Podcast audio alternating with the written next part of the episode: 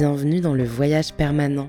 Ensemble, nous allons parcourir Nantes à la rencontre des œuvres du voyage à Nantes et de celles et ceux qui les font et de celles et ceux qui les choisissent.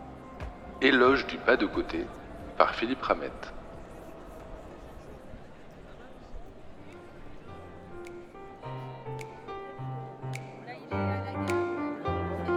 Nous sommes place du Bouffet, en plein centre-ville de Nantes, et comme chaque soir, le lieu s'anime. Les terrasses des cafés accueillent Nantais et touristes, et, au milieu de celle-ci, se dresse une sculpture de bronze monumentale d'un vert foncé patiné tirant sur le noir, typique des sculptures traditionnelles qui jalonnent nos villes. Alors c'est une statue sur un espèce de piédestal. C'est un monsieur très respectable qui a l'air d'être très ennuyeux. Et puis tout d'un coup on s'aperçoit qu'il a un pied qui n'est pas sur terre. un homme souriant, dans un costume neutre de 2,50 m de hauteur.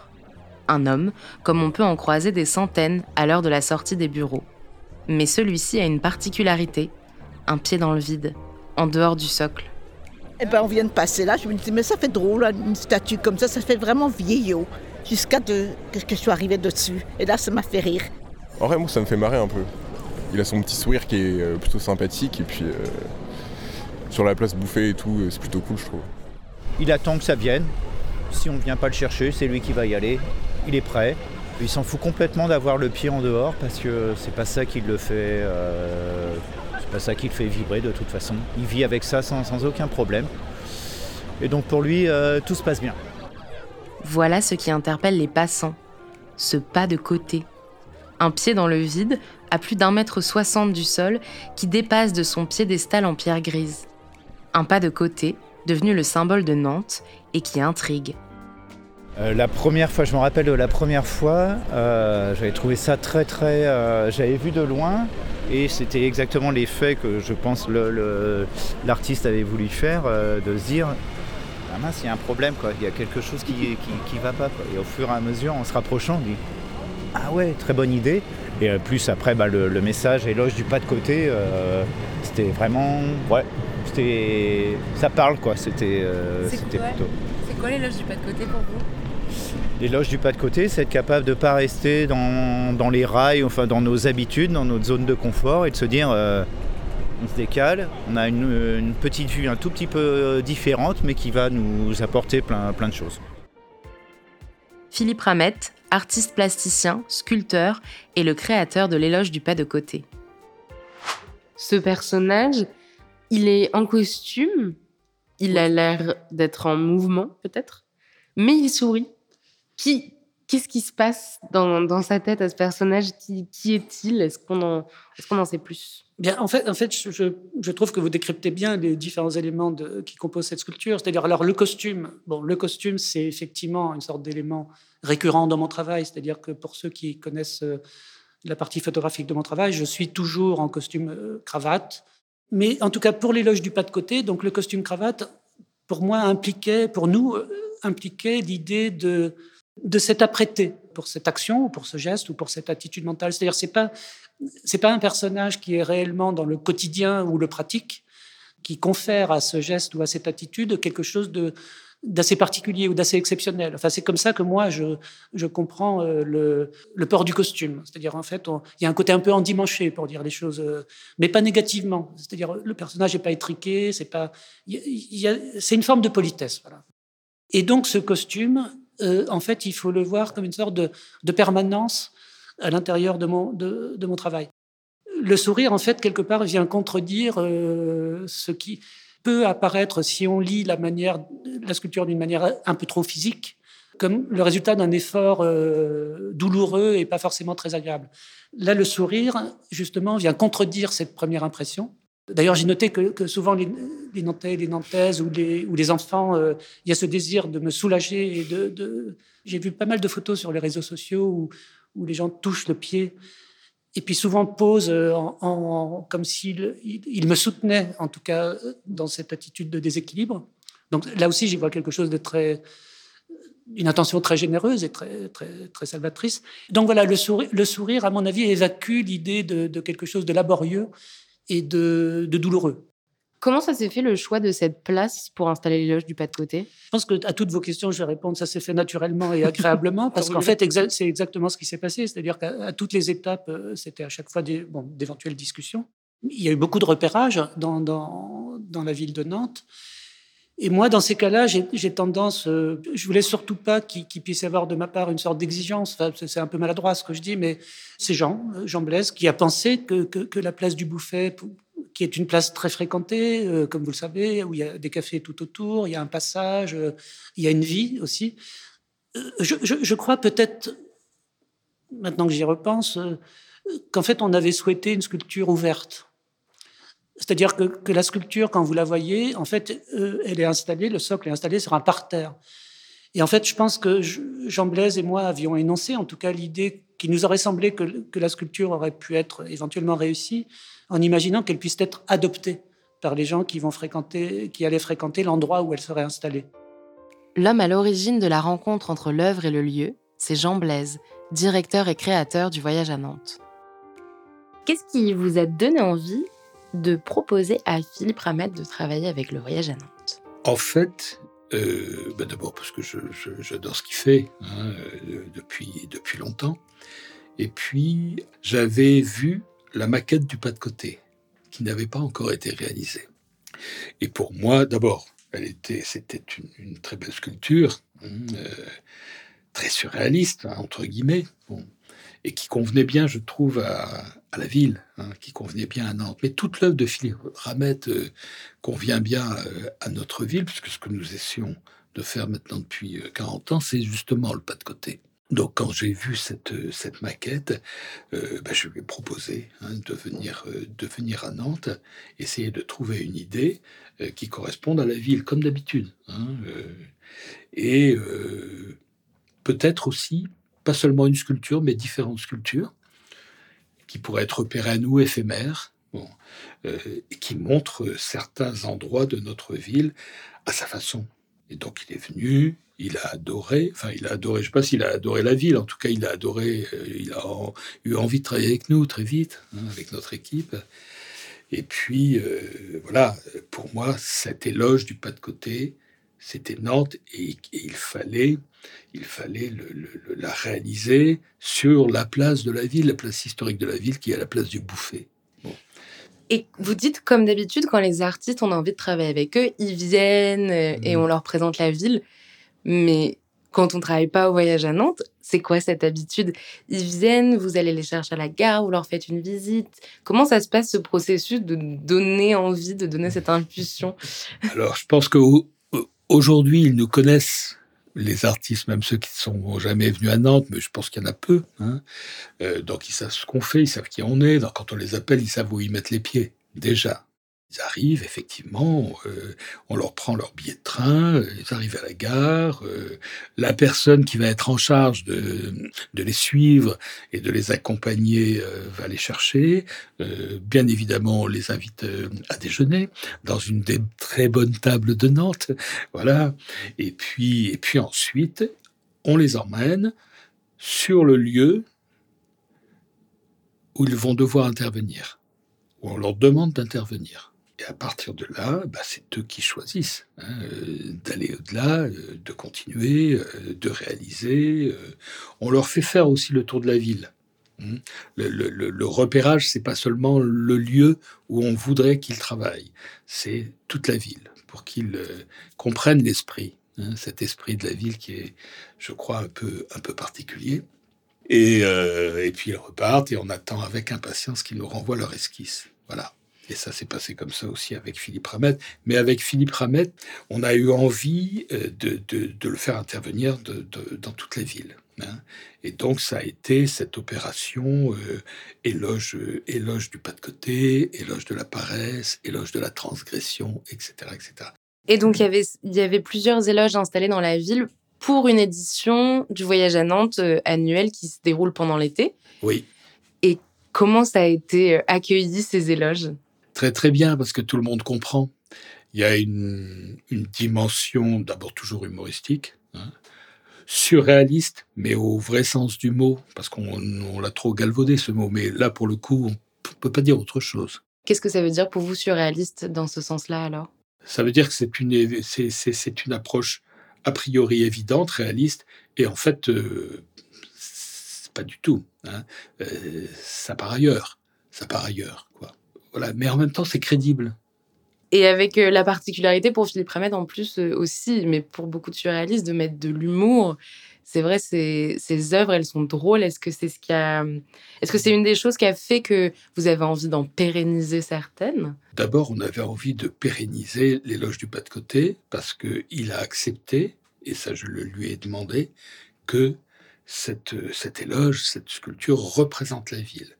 Et donc sur le socle de la sculpture que nous avons fait réaliser hein, euh, par euh, un fondeur qu'il a lui-même choisi, Hein, euh, sur le socle, on a fait inscrire Nantes, éloge du pas de côté. Hein. Donc c'était vraiment dédié à notre ville.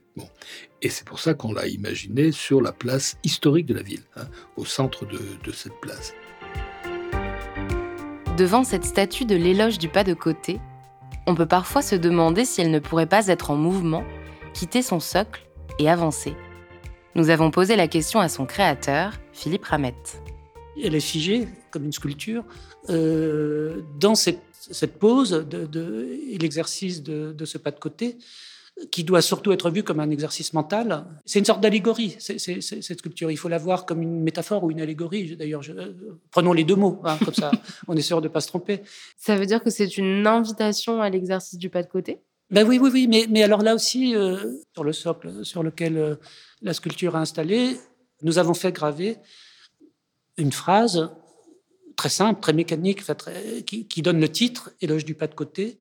Et à la proposition de, Jean Blaise, ce que j'ai trouvé tout à fait pertinente, Jean a vraiment voulu que le nom de la ville de Nantes soit inscrit.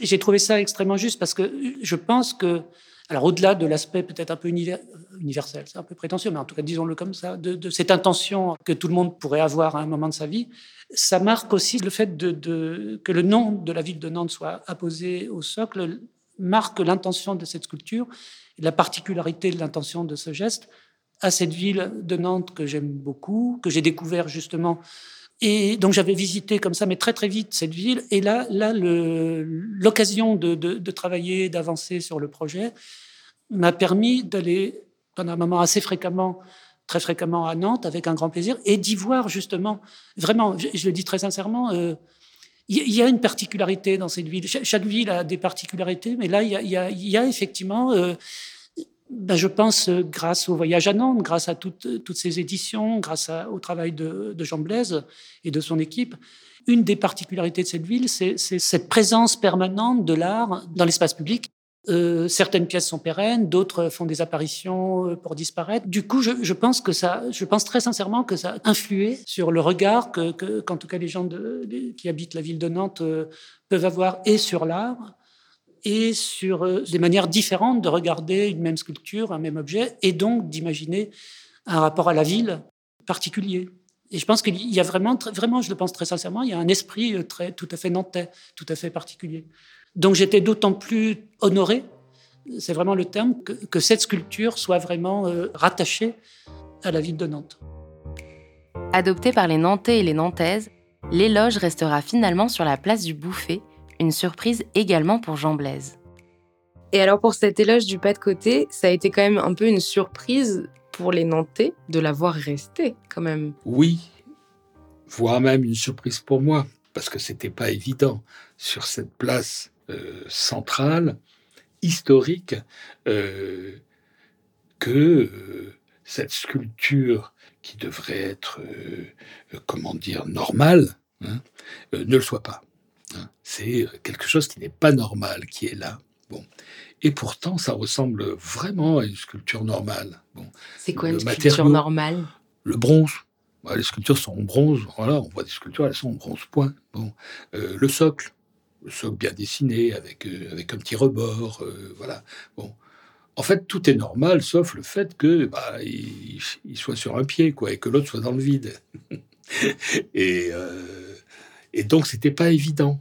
Et je, l'ai évidemment demandé euh, à la maire de Nantes, à Joanna Roland, qui a accepté que cette sculpture reste définitivement euh, à cet endroit. Et représente la ville, et représente sa ville, quand même.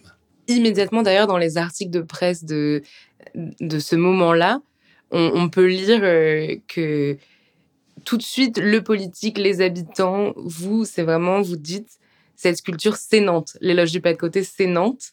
Euh, est-ce que ça l'est encore aujourd'hui, Nantes? Enfin, Comment comment c'est possible que ça ait fait cette unanimité de dire c'est Nantes? Parce que on développe un discours sur la ville qui est le même depuis quand même des dizaines d'années et qui a fini par pénétrer, euh, qui, a fini par pénétrer la ville, hein, clairement. Bon, et, donc euh, oui, euh, quand vous dites aux Nantais, cette ville est vivante, surréaliste, c'est la ville du surréalisme aussi, breton, etc.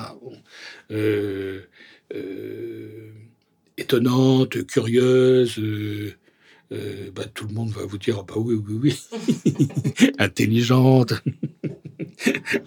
Donc l'éloge du pas de côté représente bien tout ça, c'est-à-dire à la fois c'est une sculpture, euh, ça ressemble, c'est vraiment euh, Philippe Ramette lui-même. Hein, c'est un autoportrait de Philippe Ramette. Bon, euh, et ça ressemble bien, c'est bien réussi. Bon, donc exigeant, bien réussi, bien fichu. Et en même temps, bizarre, quoi, curieux.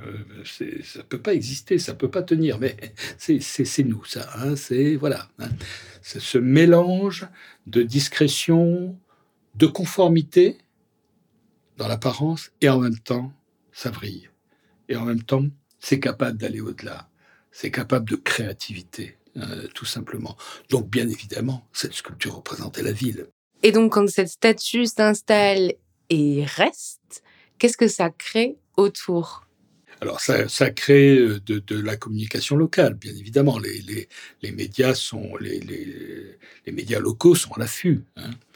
Euh, voilà, et puis après ils interviewent tout le monde. Euh, est-ce que ça vous, est-ce que ça vous paraît normal hein? Voilà, donc il se passe quelque chose, il se passe un événement quand même. Hein c'est, c'est pas rien. Et une fois de plus, on aura de quoi montrer à son cousin qui viendra à Nantes, à ses amis qui viendront de Toulouse, etc., etc. Tout d'un coup, quelque chose de particulier, d'extraordinaire, hein, euh, caractérise notre ville. Euh, et on en est fier. Et on est fier de ça. Hein. Voilà, et je crois que je vous l'ai déjà dit hier, moi je, dis toujours, euh, cette ville est moche, mais très intelligente. Voilà. Elle est moche pourquoi? Parce qu'elle a été détruite. Hein, euh, mais je l'ai déjà dit aussi. Bon. Donc, on se rattrape sur la spiritualité, sur, sur l'esprit, sur, sur l'intelligence, hein, en quelque sorte. Mais qu'a voulu nous dire Philippe Ramette avec son éloge du pas de côté? Pour moi, euh, le pas de côté, c'est c'est vraiment quelque chose de l'ordre du populaire, c'est-à-dire que c'est vraiment cette idée que, éventuellement, face à un problème, si c'est face à un problème, on peut ou se, focaliser et, s'obstiner à vouloir régler un problème euh, qui pas, dont il n'est pas forcément essentiel de savoir qu'il peut être qui doivent être réglés.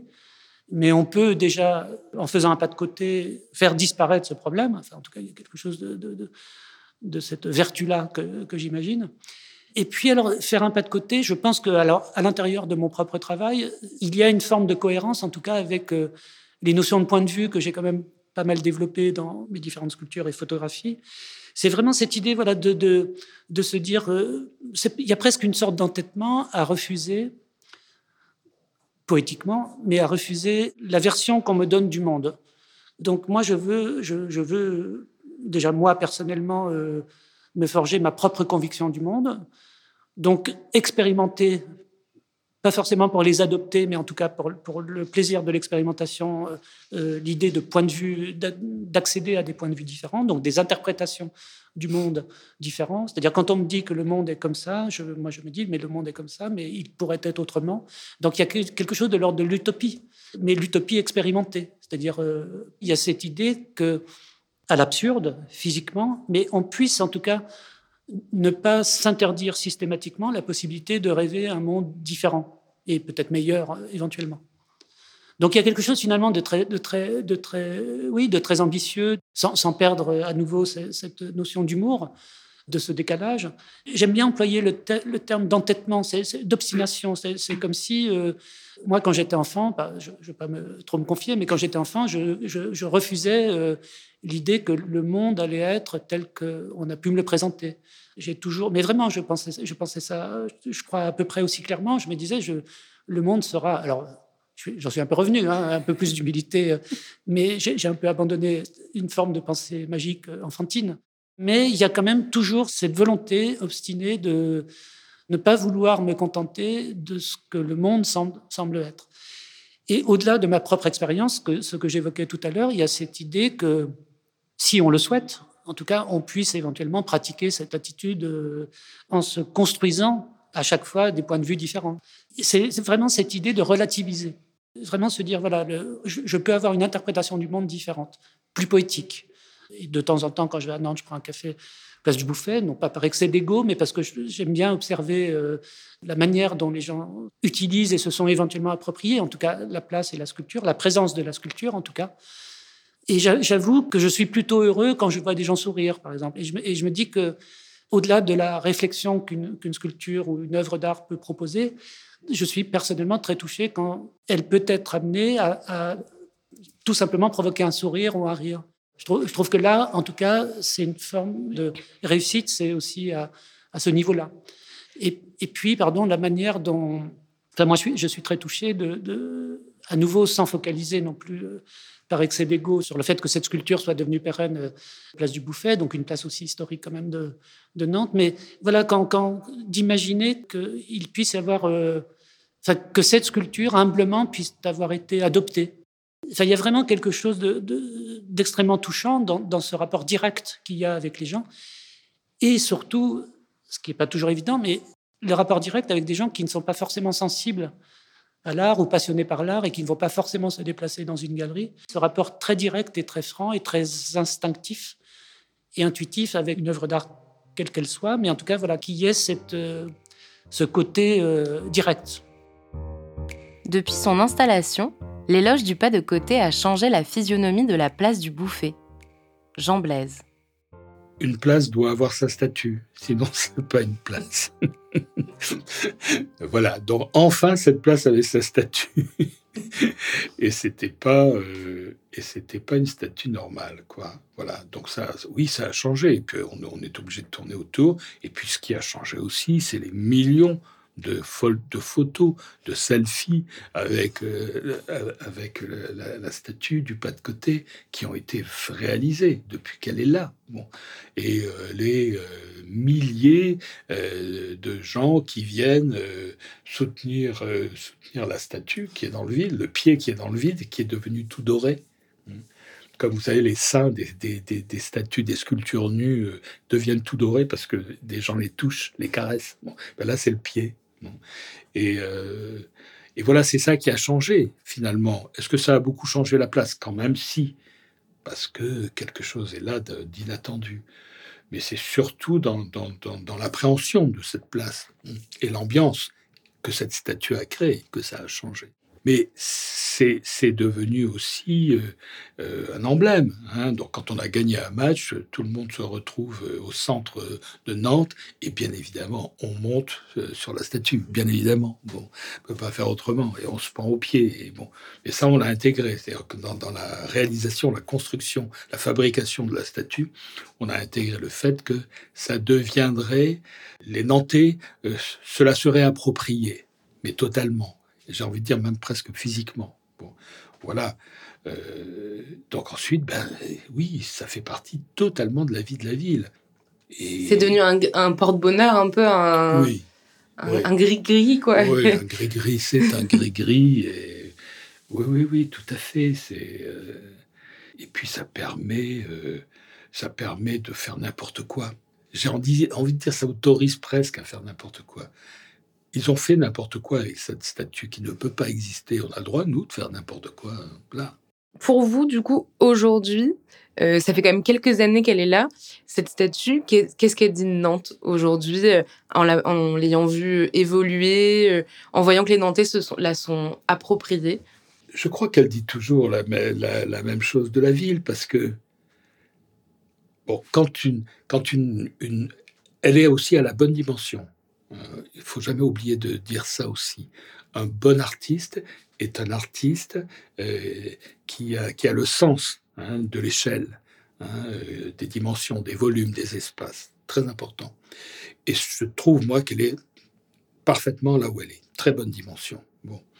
Donc elle est toujours visible. Et moi, chaque fois que je passe devant, je la regarde. Chaque fois. Bon. En plus, je connais Philippe Ramed, donc euh, c'est comme si je lui faisais coucou, quoi. Mais euh, voilà, il y a une familiarité avec cette, cette statue que j'ai pas du tout avec celle de Cambronne dans le